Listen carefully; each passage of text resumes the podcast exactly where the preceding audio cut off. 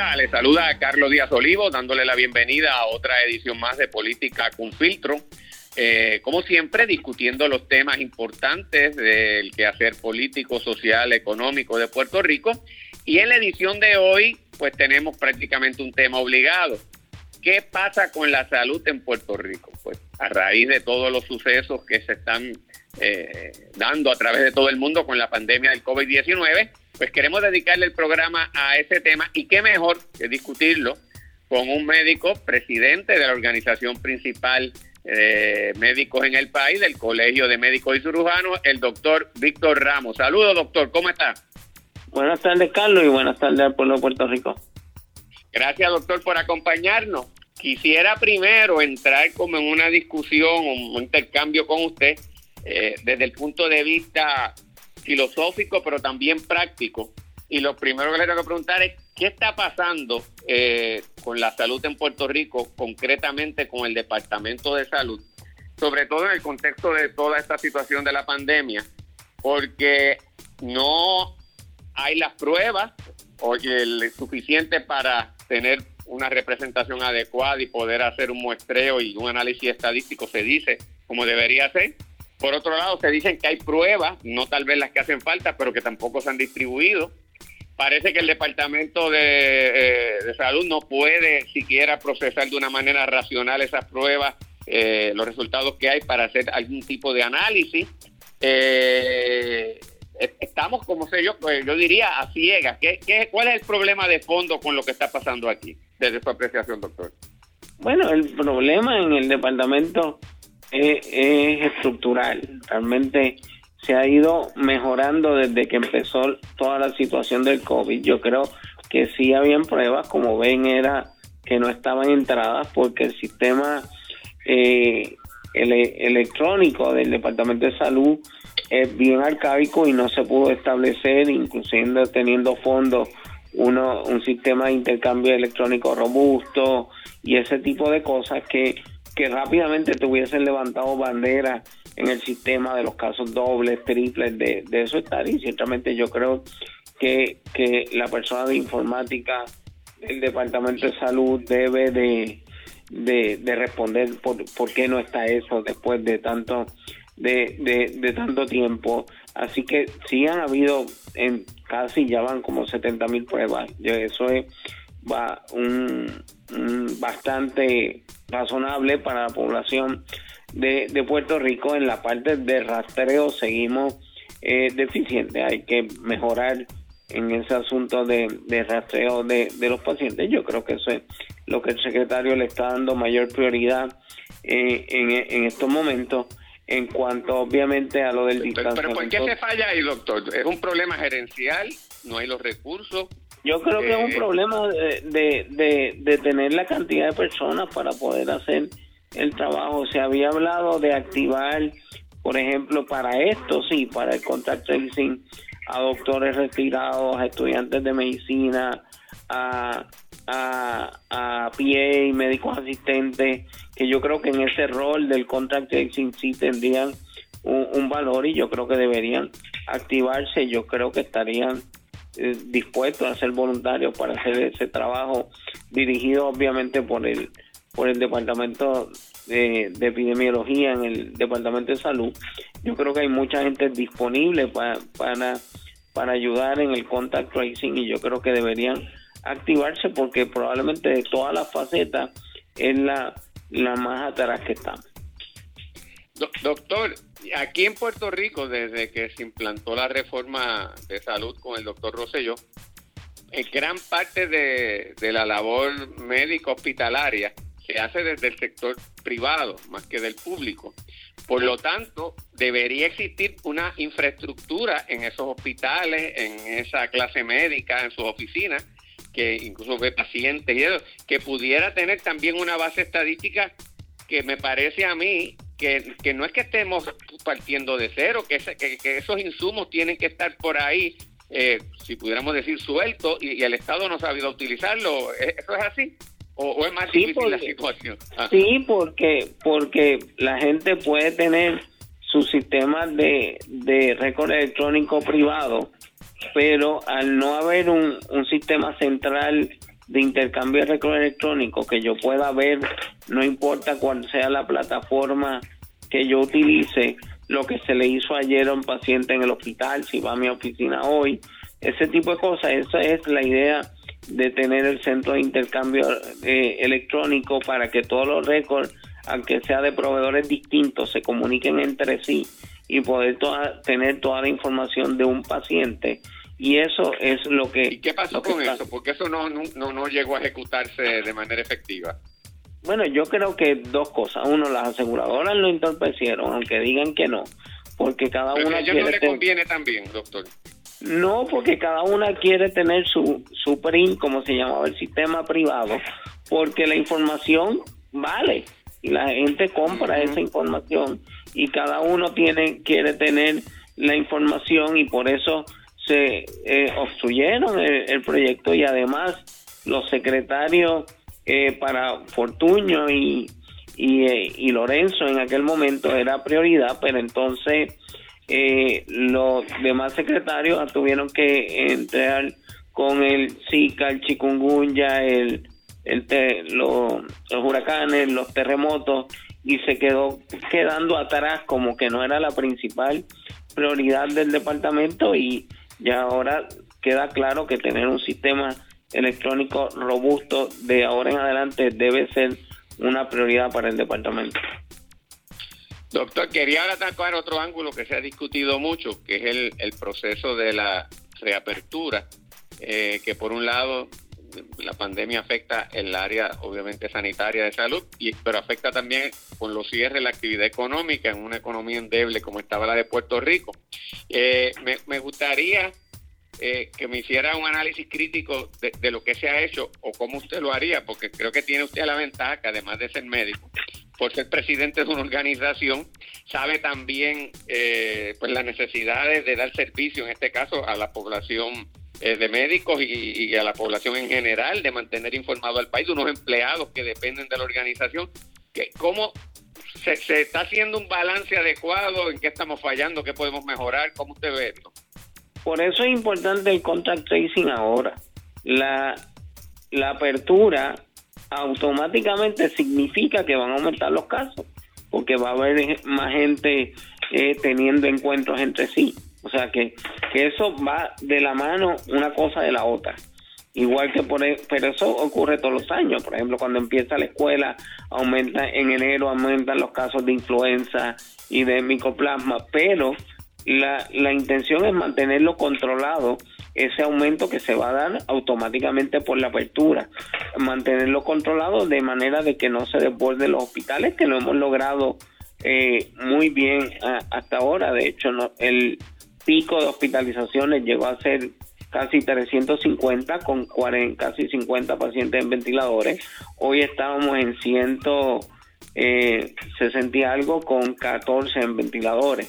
O sea que, ha ido bajando la cantidad de pacientes con COVID en, hospitalizados, pero todos los días se admiten y, y, y cada vez que se admiten duran 3, 4 semanas en el hospital. Son hospitalizaciones largas. Así que que tratar de que esto no aumente, porque si aumenta tendríamos que ir para atrás. Por eso el tracing en esta etapa es crítica para para poder monitorear COVID. Otra cosa que nos está Estamos abriendo básicamente a ciegas, lo que usted me quiere decir, porque al no tener ese rastreo o ese tracing adecuado, eh, no tenemos la base científica para hacerlo más racionalmente, ¿no? Bueno, tenemos los números que, que justifican que se pueda ir abriendo. La baja, nunca hubo una utilización alta, nunca hubo, nos deportamos en los hospitales, en los ventiladores, pero si ahora que se abre, hace más crítico la parte donde más estamos atrasados, que, que es el tracing, que se haga, que se haga correctamente. Pero una cosa que está pasando ahora, incluso a los médicos probablemente nos está preocupando más que el propio COVID, es el deterioro de las condiciones crónicas de los pacientes. La gente que tiene las miedo. condiciones tradicionales que tienen. Sí, de, la gente independientemente de la enfermedad del COVID. Exacto, tienen miedo de ir al hospital, al médico y han dejado tratamientos de cáncer, de lupus, de esclerosis múltiple, de diabetes, de hipertensión. Eso no puede, no puede estar pasando. Eso nos pasó en María. la mitad de las muertes asociadas a María vinieron con la tercera ola de muertes, que fue entre enero y abril del 2018. Y fueron de personas que por X o Y razón no se dieron el tratamiento durante el periodo del huracán y se descompensaron en sus condiciones crónicas. Pero en María los hospitales estaban llenos, excepto los que tenían algún problema estructural por el huracán. Así que ahora los hospitales están vacíos, la gente se está deteriorando en la casa. La propia eh, secretaria de eh, directora del negociado forense dijo que este mes van 50 más muertes en la casa que el año anterior. Y a mí me preocupa que no sean por COVID, que es por el deterioro de, la, de las condiciones crónicas y que ese rebote, después de haberlo hecho bien con COVID, nos dé peor que en el huracán la cantidad de muertes por enfermedades crónicas. Así que eso es importante. El mensaje a los pacientes, quédate en tu casa, pero comunícate con tu médico. Tienes que comunicarte. El médico te va a dar tres alternativas. Estás estable y puedes quedarte en tu casa. Necesitas ya ir a una, sea una visita presencial o de telemedicina y recibir, eh, porque necesitas laboratorio, imágenes, tratamiento, o están tan comprometidos que tienes que ir al hospital. Eh, en los hospitales tienen protocolos, los pacientes COVID están en una unidad aparte que los demás, o sea que no hay razón para, si se necesita, no ir al hospital y que tengamos esta situación peor que el propio COVID. Doctor, le quería preguntar de una teoría, yo no sé si catalogarla suicida o cómo, pero eh, en algunos momentos le he oído, eh, de alguna manera, me parece que el presidente Trump la, comparte. Sé que eh, Boris Johnson en, Inglaterra en un momento dado trató de empujarla, que hay gente que dice que es mejor permitir exponer a la gente para que se desarrolle una inmunidad y poder tener entonces una población que vuelva a la normalidad lo antes posible. Que el estar encerrado demasiado tiempo lo que hace es prolongar la cosa y que nosotros deberíamos viabilizar que la gente pues pueda manejar eso, inmunizarse y seguir hacia adelante. Eh, ¿Eso tiene algún sentido o eso es demasiado riesgo trabajar con no, eso? No, eso es demasiado riesgo. Sobre todo, ya hemos visto lo que pasó. El problema que hubo en Italia, en España, en Nueva York, es que no hay sistema de salud que aguante que el 10% de su población se enferme severamente todos a la vez. La idea del lockdown es eso, no que la gente no se vaya a enfermar, es que no se enfermen severamente todos a la vez. Cuando el 10% de la población de Italia, de España, de Nueva York se enfermaron severamente todos a la vez, no hay sistema de salud que aguante eso. Si fuera gradual, pudiera ser otra cosa. Pues la, idea del lockdown es que sea gradual. Eso, claro, que, claro. Que la gente no se enferme todos a la vez, que es lo que pasó en estos lugares que se salió de control.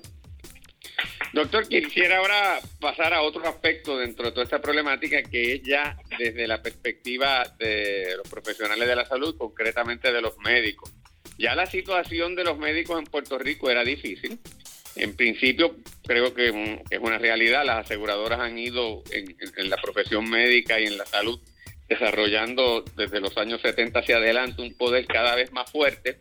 Eh, y en el caso de Puerto Rico, las compensaciones eh, y los honorarios de los médicos que pagan la aseguradora están totalmente desproporcionados de la realidad y no son comparables con Estados Unidos lo cual le hace difícil a cualquier profesional aquí competir, digo, aquí, aquí sobrevivir, eh, los costos también de operar una oficina, etcétera, la mala calidad de la vida y ahora se suma toda esta situación.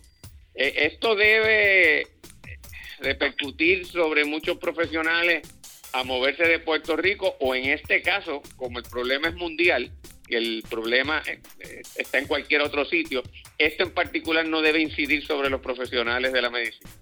Yo creo que, que la gobernadora logró atajar eso cuando firmó el proyecto de la Cámara 2375 que extiende el decreto porque las ofertas que estaban teniendo los médicos primarios eran bien agresivas y la gente estaba esperando la decisión de la gobernadora sobre, sobre el proyecto. Pues, así que yo creo que la gente va es el 4% extendiéndolo a todos los profesionales de la medicina y no, no de manera limitada como era antes. No, para aclararlo. Sí, y, y yo creo que eso va a ayudar a que no haya, pero ciertamente hay que trabajar. El problema no era que, que, más que la tributación, era el problema con las aseguradoras. Sí, no, ciertamente. Y ahora vemos, por ejemplo, el CMS decidió que para Medicare tradicional, en esta emergencia, le iba a depositar a todos los que cogen Medicare tradicional una cantidad de dinero. El promedio en Puerto Rico fue como 6 mil dólares por la penetración que tienen los Advantage. El promedio en Islas Vírgenes fue eh, cuarenta y pico mil dólares, el promedio en One fue sobre 100 mil dólares. A cada proveedor le pusieron en su cuenta para poder mantenerse operando y a cada hospital y a cada... Aquí fue mucho menos, por la penetración le sugieren a los Advantage que lo hagan. Ninguno lo ha hecho. Ninguno, ninguno lo ha hecho mientras, mientras ellos están recibiendo todos los días uno toda su capitación completa como si nada ocurriera, como si la utilización fuera normal. O sea, en, en cada periodo de emergencia. ¿Y no han cedido a pesar de los señalamientos que se le han hecho? Eh, no han cedido, se lo hemos dicho, ellos, ellos se pasan hablando del trench y los trench, que son estas ayudas, son limitadas en Puerto Rico porque la primera fue para tradicional. La segunda era basada en las pérdidas que tenía que, y era con la planilla cuando el huracán. Así que que las pérdidas fueron eh, no estaban estimadas por debajo de lo que realmente eran, pero sí es una ayuda. Pero la ayuda real es que los planes médicos en Nueva York pasó una legislación y el Comisionado de Seguro de Nueva York se metió en todos los planes médicos y emitió todos los pagos atrasados que debían, punto. Y de aquí en adelante se emitieron. Y, y pero para eso hay que tener voluntad política de que de que se apruebe una legislación que el comisionado se meta. Las asegurados no han tenido tiempo para eso, pero han tenido tiempo para erradicar mociones en el caso que radicaron sobre la ley 90 para no pagar lo correcto en, en Medicare. Para eso han tenido tiempo para erradicar esto mociones sobre sobre el caso para estar vendiendo una aseguradora en medio de la pandemia. Para eso han tenido tiempo pero no voluntad. no, no, para eh, voluntad de ayudar. Hoy salió un artículo muy bueno en, el, en una columna de opinión del New York Times sobre el tema. Si de verdad quieren ser héroes, lo que tienen que hacer. Doctor, la otra cosa que quería discutir con usted es la parte que también se ha estado debatiendo y ha habido varias medidas de conceder eh, inmunidad a, los profesionales de la salud eh, concretamente en, los que están directos ahí, ¿verdad? Prestando su servicio y arriesgando su vida en esta área de, del COVID-19, en la lucha contra el COVID-19. Y entonces lo que le quería preguntar, que me explique dónde es que estamos, porque la gobernadora emitió un decreto, una orden ejecutiva estableciendo la inmunidad, que para mí pues, y para muchos otros profesionales del derecho tiene un problema porque esa prerrogativa, independientemente del mérito que pueda tener, le correspondía a la Asamblea Legislativa. Entonces la Asamblea Legislativa se toma la iniciativa con un proyecto del senador Miguel Romero, pero a la misma vez la gobernadora envía otro y acaban aprobándose dos proyectos que no son no son exactamente igual y creo que había un, un proceso también en la Cámara con un proyecto de la representante Charbonnier. ¿En qué etapa está esto y ha oído usted qué va a pasar? Sí, no, eh, bueno, para empezar, la parte legal yo no, no me meto en eso. Eh, la parte de, de por qué se necesita es que ciertamente no hay un tratamiento específico. Lo que se hacía hace dos semanas no es lo que se hace ahora. No hay, no hay, y ya, si tú ves, eso no es común en Puerto Rico, pero en Estados Unidos hay miles de anuncios.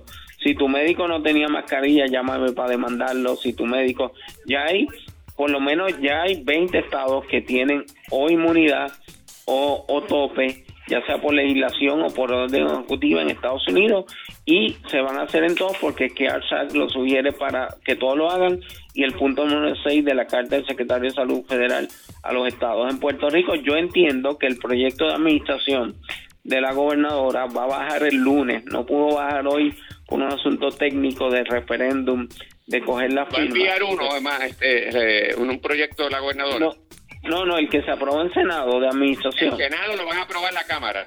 El proyecto del Senado, eh, por un tecnicismo de referéndum, se dejó para el lunes. Yo entiendo que ese es el que se va a aprobar, que fue el acuerdo que llegaron la gobernadora con los presidentes legislativos, que más que inmunidad le provee los topes del Estado. Eso fue lo que se hizo en María. Y entonces trata de balancear de el interés de los médicos de seguir trabajando, de, pero de que los pacientes tengan un mecanismo de reclamar si hay una si hay algún algún acto de negligencia. Así que trata de balancear los dos intereses del proyecto. Obviamente, si a mí me preguntan, yo preferiría el de inmunidad, pero pero entiendo entiendo que, que, que el que se va a aprobar es el de el de, el de, el de los topes. Yo entiendo que hoy en la votación final estaban recogiendo las firmas para poder radicar el informe y entonces votarlo eh, el lunes y que el proyecto de administración que se radicó de tope, que es una enmienda a la ley de reclamaciones del Estado en periodos de emergencia, es el que se va a aprobar el próximo lunes y sería el que la gobernadora eh, firmaría.